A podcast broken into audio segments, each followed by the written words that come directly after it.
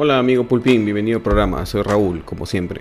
Antes de empezar, dale clic a ese botón, golpea la campanita, comparte. Recuerda que estás aquí bajo tu propio riesgo y que puedes entrar a patreon.com para ver contenido exclusivo.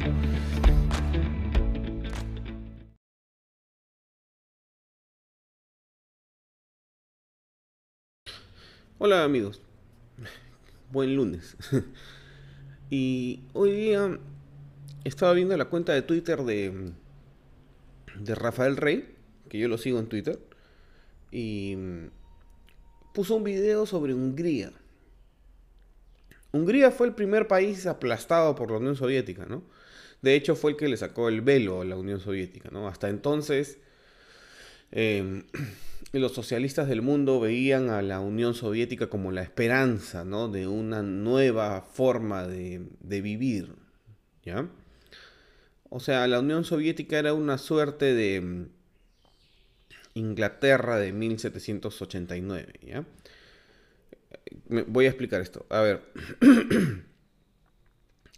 Los franceses que vivían en Francia antes de la Revolución Francesa, pocos años antes, vivían bajo un rey absolutista. Él era todos los poderes del Estado, ¿ya? Y veían que al otro lado del Canal de la Mancha, en Francia, había un, pueblo que no solo ya había decapitado a un rey, sino que tenía parlamento y constitución. ¿Ya? Estaba como 100 años en el futuro. Las ideas de la Revolución Francesa vinieron de la Ilustración escocesa. Y el que las llevó a Francia fue Voltaire. El Canal de la Mancha en 1789 era como la cortina de hierro. ¿ya? Entonces, en los años 60, la cortina de hierro del Pacto de Varsovia no dejaba que Occidente supiera a ciencia cierta qué estaba pasando en, Rusia, en China, en Polonia, en Hungría, en los países de, la facción eh, comunista. El primer indicio de que la vida no es como la creían al otro lado de la cortina de hierro e, es Hungría. A Hungría lo aplasta este, la Unión Soviética para mantener el control sobre el país. Cosas similares van a pasar después en, Polonia, por ejemplo, con el Partido Solidaridad de Lech Walesa. Y, y ya, ese es el mundo de la Guerra Fría. Lo que está pasando ahorita es que estamos entrando en una cosa que yo llamo la trampa del diablo, ¿ya? Porque solo al diablo se le puede haber una cosa así. En el Perú hay gente, la más acomodada por lo general, que vive, que su mente política vive en Occidente de 2021, ¿ya? Hungría está en Occidente de 2021. Entonces en Hungría lo que se está produciendo es una pelea tribal contra el posmodernismo. Hay una tribu de posmodernistas que quieren ver el mundo en esos términos, ¿ya? Renunciando a la razón como vehículo para el entendimiento humano. Y hay un grupo de, de personas que es masivamente mayor, aparentemente, que se niegan a abandonar la razón como el vehículo para para que se entienda la, humanidad. Entonces son como los defensores sociales de la ilustración. Eso está pasando en Europa de 2021. Entonces el típico posmodernista es el que cree que la realidad no es algo objetivo que tú puedes tocar o al que puedes acceder, sino es una construcción sociolingüística y que cada persona tiene una visión particular de, la construcción sociolingüística de su cultura. Entonces, por lo tanto, la realidad no es uniforme para todos. Entonces, por lo tanto, cada quien decide qué cosa es la verdad, porque no existe una verdad objetiva. Y por lo tanto, todo está basado en mis sentimientos personales, ¿ya? O sea, yo decido qué soy no por mis cualidades, por mi interacción en el mundo que es objetivo, subjetivo e intrasubjetivo, sino por lo que yo sienta. Entonces, si yo me siento un oso panda, puedo ser un oso panda. y tú, como tienes tu propia construcción sociolingüística, no puedes ni afirmar ni negar que yo soy un oso panda. Porque yo me siento un oso panda. Pues tú lo que tienes es un problema y tu problema es que sientes que yo no soy un oso panda. ¿Ya? Eso es posmodernismo. Entonces, en 2021, en el mundo occidental, en 2021, están peleando contra el posmodernismo. Y está bien que peleen, creo yo, contra el posmodernismo, ¿ya? Mientras no haya violencia física. Porque el posmodernismo es peligroso. ¿Ya? Algo parecido está pasando en Chile. ¿Ya? Por eso la constituyente va a terminar votando una constitución más de derecha, van a ver. O por lo menos más de libre mercado. Porque no hay forma de que, habiendo un bloque que piensa que la razón es el medio para entenderse y que las cifras son lo que forman el, argumento, y otro bloque mucho más grande donde todos creen que cada uno tiene su propia realidad individual, no hay forma de que el bloque que, que cree en la razón sea, sea vencido. ¿Ya? Entonces, le van a hacer mucho daño a Chile si es que sale una constitución de sesgo posmodernista. Va a ser la primera del mundo. O sea, Chile hay que mirarlo con calma porque es, es la siguiente batalla, ¿ya? Pero en el Perú, la bronca es diferente, pues. La bronca no es posmodernistas contra, contra neoconservadores. Eso está, está mal. En el Perú, la bronca es contra el hambre. Y en esa bronca contra el hambre, la gente que está apoyando a la izquierda tiene razón en algunas cosas, pues. Solo que los que somos de derecha tendemos a simplemente pensar que porque son de izquierda, sus argumentos no son válidos.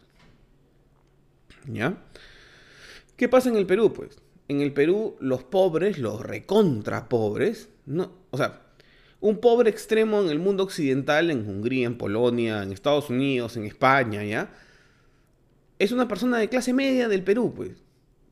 La pobreza como la concebimos nosotros, la pobreza extrema como la concebimos en América Hispana, no es ni imaginable para los, para los este, europeos de hoy, para los occidentales de hoy. Nosotros vivimos en un mundo que está en el pasado, pero una parte de nuestra población la más acomodada, vive en el mismo mundo en el que viven pues este, españoles, americanos y occidentales. Entonces, hay un grupo cuya, cuya mente social ha sido afectada por hechos de dolor absolutamente válidos, tipo la expropiación de la reforma agraria, ¿ya? Y creen que esta bronca de posmodernistas con, con conservadores es la misma bronca que vivieron ellos a principios de su vida em, y donde fueron aplastados por una fuerza revolucionaria expropiadora. ¿ya? Entonces, em, los conservadores del Perú están peleando la guerra de 1945, que era em, la derecha conservadora católica contra el comunismo internacional marxista-leninista de, de, la guerra civil española, ¿ya? El comunismo que te expropia y te quita todo, ¿ya? Mientras que la gente que es extremo pobre, como su mente política vive en 1500, lo que están es queriendo decapitar al rey. Están antes de la Revolución Francesa. Ellos quieren o el rey bueno con sombrero o el rey malo al que van a decapitar. Entonces lo que hay es una confusión de peleas, pues. ¿Ya? Y en esa confusión de peleas se forma la trampa del diablo. ¿Por qué? Porque divide a países como el nuestro en facciones tribales. El Perú en realidad está en un momento tipo el de Estados Unidos de los 60. ¿Ya? el, país sabe lo que tiene que hacer para mejorar, pero no lo puede hacer porque está segregado y a diferencia de Estados Unidos no es tan evidente la segregación. No lo sabemos. Em, por ejemplo, Porky no se equivocaba al decir que lo que faltaba era democracia cristiana en el Perú. Las ideas de Martin Luther King. Sí, lo que se equivocó es en encarnar las ideas de Martin Luther King, porque él no las puede encarnar, pues, no, quiere encarnarlas. Su lenguaje no es el de Martin Luther King. El sueño de Martin Luther King es que las niñas rubias de Alabama con las niñas negritas de, Alabama, las nietas del esclavista con las nietas del, del esclavo, coman en la misma mesa. Es un futuro común para todos. Ese no es el sueño necesariamente de López Aliaga, pues. Porque como su mente está en 2021, su bronca está en eliminar posmodernistas. Es el posmodernismo que solo la, clase privilegiada del Perú ve en el Perú, porque los posmodernistas peruanos también son de clase alta, eh, lo que les para los pelos a los, a los conservadores en el Perú y, los hace ver a todo comunista. ¿Por qué? Porque los conservadores del Perú, como han vivido hechos de dolor que, o sea, han sido atropellados por el gobierno por ser una minoría rica, guardan dentro de sus, de sus psiques el recuerdo de un, de un hecho que es inaceptable, pues que es la, la ruptura de su derecho a la propiedad privada por medio de la reforma, de la reforma agraria especialmente. Eso ha bajado como hechos de dolor y condicionas la manera en que, ven el mundo. Pero entonces la gente que es más acomodada está peleando una guerra de 1945 contra los comunistas que en realidad no son comunistas, pues. Son posmodernistas, o sea, son neomarxistas, ¿ya? Y como en el otro lado, pero como en el otro lado tienes pobres extremos que están queriendo decapitar al rey, ¿ya? En, en 1789, allí se forman los comunistas, allí aparecen los marxistas-leninistas y terminan encontrándose en el gobierno, porque el gobierno, nuestro gobierno, nuestra república, parece estar cumpliendo cierta expectativa de representatividad. Entonces se encuentran los que están en el siglo XXI con los que están en 1789, con los que están en 1850, y nadie se reconoce, pues. Como no pueden reconocer el problema como es, no lo pueden arreglar porque la derecha está peleando contra el posmodernismo internacional, porque la derecha suele tener mayores medios económicos. Y la izquierda radical serronista está queriendo decapitar al rey en nombre, en nombre de la dictadura del proletariado para, sobre la cual necesitan pasar para llegar al comunismo. Y la izquierda liberal caviarona está pensando en el posmodernismo de jóvenes y jóvenes porque lo que quieren es tener un país con una izquierda rabietera, así a lo, a lo Michelle Bachelet, o a lo, a lo Canadá. ¿ya? Por eso la discusión entre los comunistas, entre, entre lo que es comunista para los conservadores es siempre en temas de género, de LGBT. ¿Por qué? Porque como el progreso económico de Occidente disuelve las disuelve los fundamentos de la sociedad occidental, incluyendo la, identidad. Entonces, lo que los conservadores ven es una sociedad que, porque aumenta el capital, abandona la tradición judeocristiana. y necesitan un responsable, pues. El responsable es Soros. Entonces hay cosas que son profundamente tribales, pues. Porque que el responsable sea Soros te dice algo, ¿no? Que eh, lo que hay es un, un aderezo de antisemitismo. A mí eso me preocupa porque en el Perú hay bastante más antisemitismo de lo que yo creía. O sea, por eso este, creen que Soros, IDL de Gorriti, este, la esposa de Julio Guzmán, que fue a Nueva York y le financiaron los, los judíos con los diamantes, como dicen, este, son los malos. ¿ya? ¿Por qué? Porque hay una tribu de derecha radical con ideas franquistas, Opus Dei, que, han, que creen que existe un complot este, este, judío marxista, no sé cómo era, judeo marxista, es, es el grupo de Bilderberg, ¿ya? Y eso no es tal. En el Perú lo que hay es hambre. El enemigo del Perú se llama hambre y la solución es eh, liberalizar la economía. Sí. Y cuando se liberalice la economía y suba el PBI, el efecto va a ser que el país se va a secularizar y va a perder su religión si es que aquellos conservadores no cambian su manera de expresar su de expresar su temor ante un mundo que se vuelve posmodernista como la alienación de lo posmodernista, sino como el testimonio contra lo posmodernista. Por ahí va el cambio. O sea, imagínense que mañana logramos terminar este periodo eh, de la amenaza marxista-leninista y sale un presidente. Imagínense que ese presidente nos toca posmodernista, nos toca Marisa Glave de presidente, ¿ya?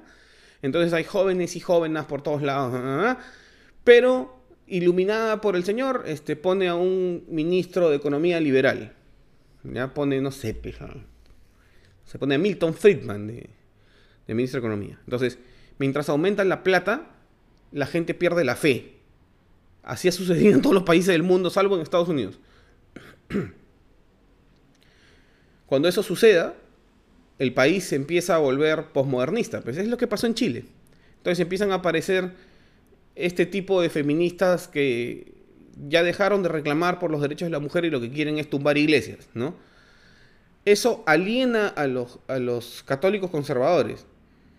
Pero en vez de dar más testimonio de lo que es ser un católico verdaderamente, los católicos conservadores lo que han hecho es pelear en los mismos términos con los posmodernistas. Entonces, si tú empujas a los si tú empujas a los que hoy son la izquierda que la, izquierda antigua que está peleando contra el hambre, tipo tipo la izquierda de Cerrón, ¿ya? Esto es bien raro lo que les voy a decir.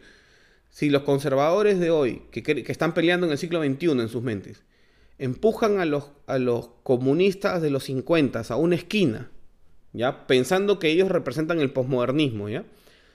Y los presionan, lo que van a hacer es alienarlos. Y al alienarlos van a convertir a esos comunistas de los 50 en los neomarxistas de 2021, que son justamente lo que quieren evitar. La solución para el conflicto va hacia adentro de la tribu. Si los conservadores quieren conservar su tribu y quieren conservar el mundo como lo conocen, tienen que usar las leyes del mercado, pues. Tienen que volverse más atractivos para el mercado. Por eso es que yo no estoy de acuerdo con la postura de Milei o con las posturas de, gente como López Aliaga, pues, porque son reaccionarios. Su, su lenguaje, su, sus ideas son... Por miedo han caído en la intolerancia y la intolerancia aliena al otro. ¿Ya? Entonces, elimina cualquier posibilidad de que haya un trasvase de gente de una tribu a la otra. ¿Cómo vas a, ¿De dónde van a salir los nuevos cristianos que van a evitar la llegada del posmodernismo? Si aquellos que debían enseñarles lo que es cristianismo no les pueden dar testimonio. Y, lo que les genera es miedo. Entonces se alejan. Pues. Y, y, la brecha entre las dos tribus se va haciendo más grande. Porque lo que hay en el fondo es una confusión de por qué están peleando. Están en dos peleas diferentes. Cuando los dos tranquilamente podrían ponerse de acuerdo y pelear contra el hambre. Y eso eliminaría todas las, todas las preguntas. Pero no pueden, pues. porque hay un deseo más grande de tener la razón. Este.